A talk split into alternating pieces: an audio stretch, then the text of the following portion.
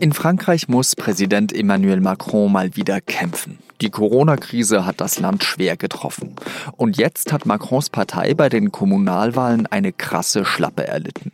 Es braucht neuen Schwung und deswegen wurde die Regierung umgebildet. Auch weil Macron es mit neuen starken Gegnern zu tun bekommt. Und die kommen nicht etwa von rechts, sondern von links, sagt unsere Paris-Korrespondentin Nadja Pantel.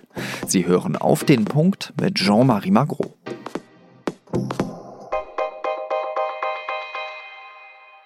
Emmanuel Macron mag auf internationaler Ebene ein Star sein. Jung, smart und in seinen Reden voller Pathos.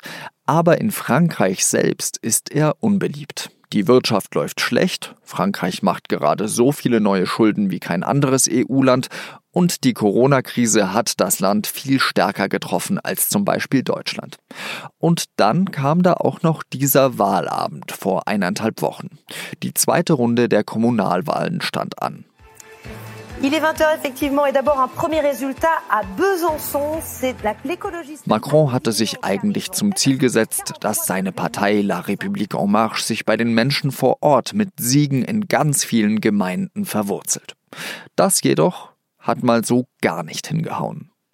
Stattdessen kann man vor allem in den Großstädten von einer grünen Welle sprechen. Die Grünen haben sich in vielen Kommunen mit den Sozialisten zusammengeschlossen und so bedeutende Rathäuser wie Lyon oder Bordeaux gewinnen können. Macron hat reagiert und den Chef der Regierung, den Premierminister, ausgetauscht. Edouard Philippe ist gegangen, der eher unbekannte Jean Castex gekommen. Beide waren früher bei den konservativen Republikanern. Je ne suis pas ici pour chercher la lumière, je suis ici pour chercher des résultats. Ich bin nicht hier, um das Rampenlicht zu suchen, sondern um Ergebnisse abzuliefern, sagt Castex. Er war der Verantwortliche für den Plan, der Frankreich aus dem Lockdown herausführte. Am Montagabend wurden dann Castex Ministerkollegen vorgestellt. In Frankreich ist es so, dass der Regierungschef, also Castex, die Minister vorschlägt, der Präsident, also Macron, sie dann nominiert. Große Veränderungen im Vergleich zum alten Kabinett gibt es nur wenige. Der sowohl bei der Polizei als auch in der Bevölkerung unbeliebte Innenminister Castaner ist weg. Neu dazu kommen zwei sehr konservative Leute.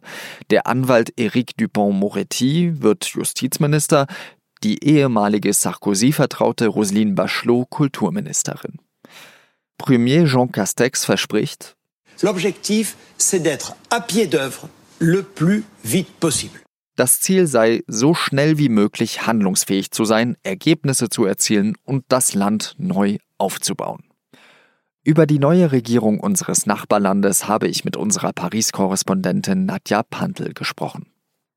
Nadja, jetzt hat Macron sein Kabinett umgebildet. Was führte ihn zu diesem Schritt? Die neue Regierung ist jetzt in erster Linie ein Symbol, würde ich sagen. Also ein Symbol dafür, dass es einen Neuanfang geben soll.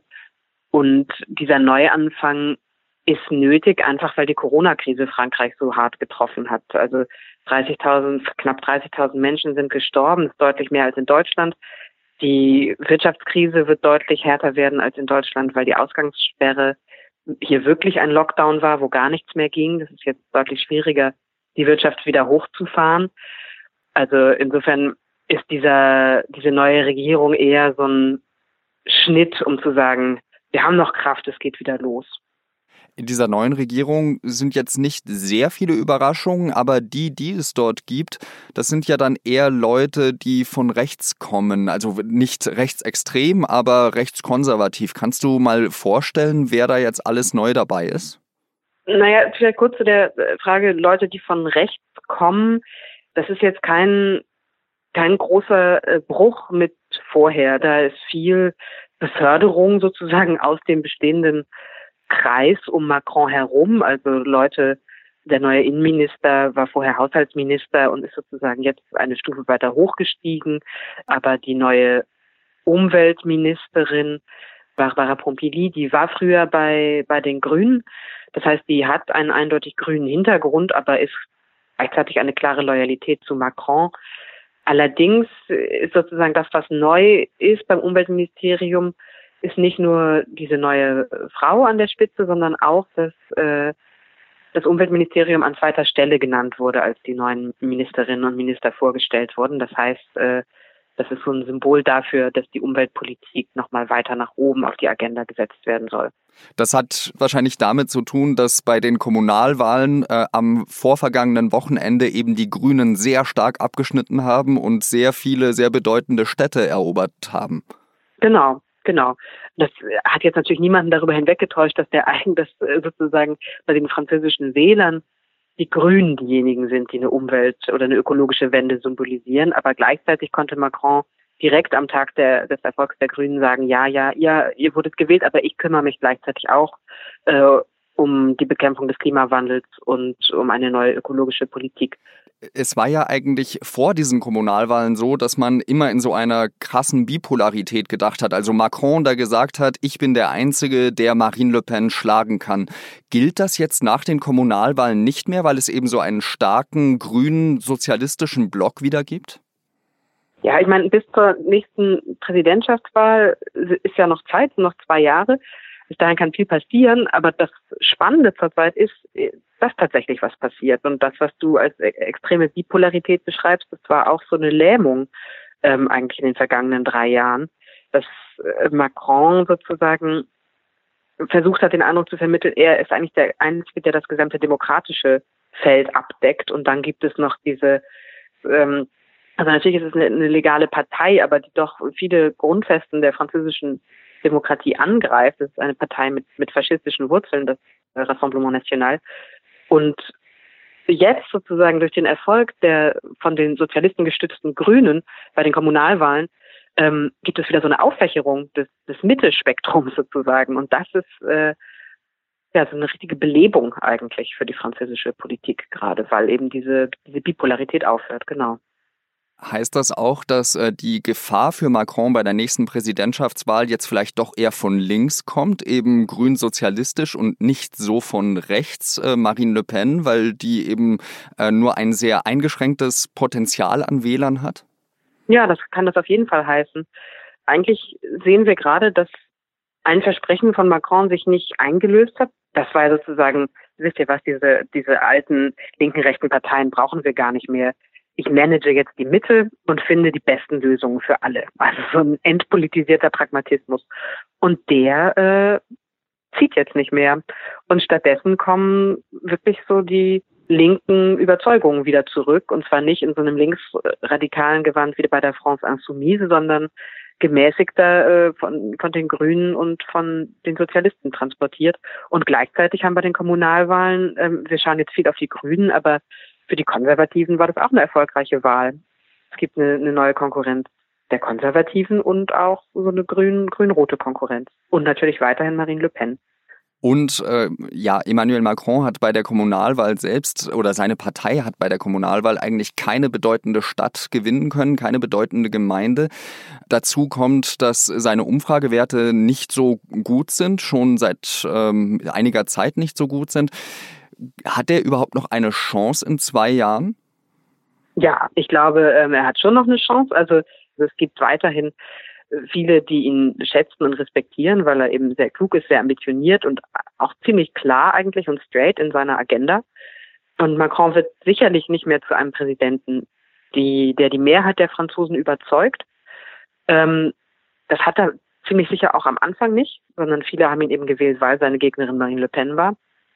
Aber für, ich sag mal, reformorientierte Besserverdiener und gemäßigte Konservative bleibt Macron ein sehr, sehr guter Präsident. Also die, die können den bequem wiederwählen.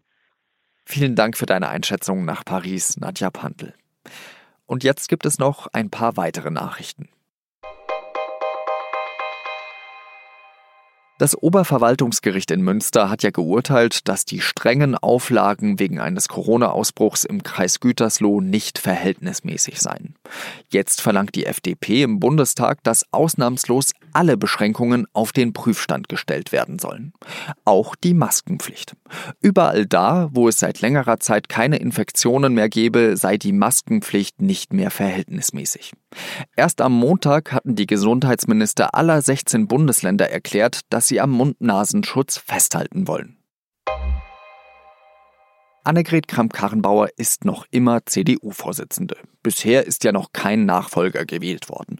Und bevor sie aufhört, möchte sie ihre Partei noch einmal stark verändern. Und zwar mit einer verbindlichen Frauenquote. Bis 2023 sollen 50 Prozent aller Ämter und Mandate an Frauen vergeben werden. Das steht so in einem Entwurf der Struktur- und Satzungskommission der Partei.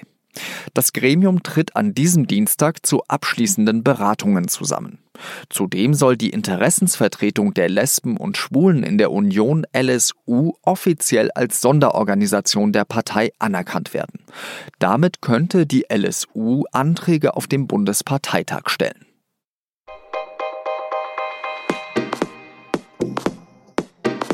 Münster, Lüchte, immer wieder gibt es sexuelle Gewalt gegen Kinder.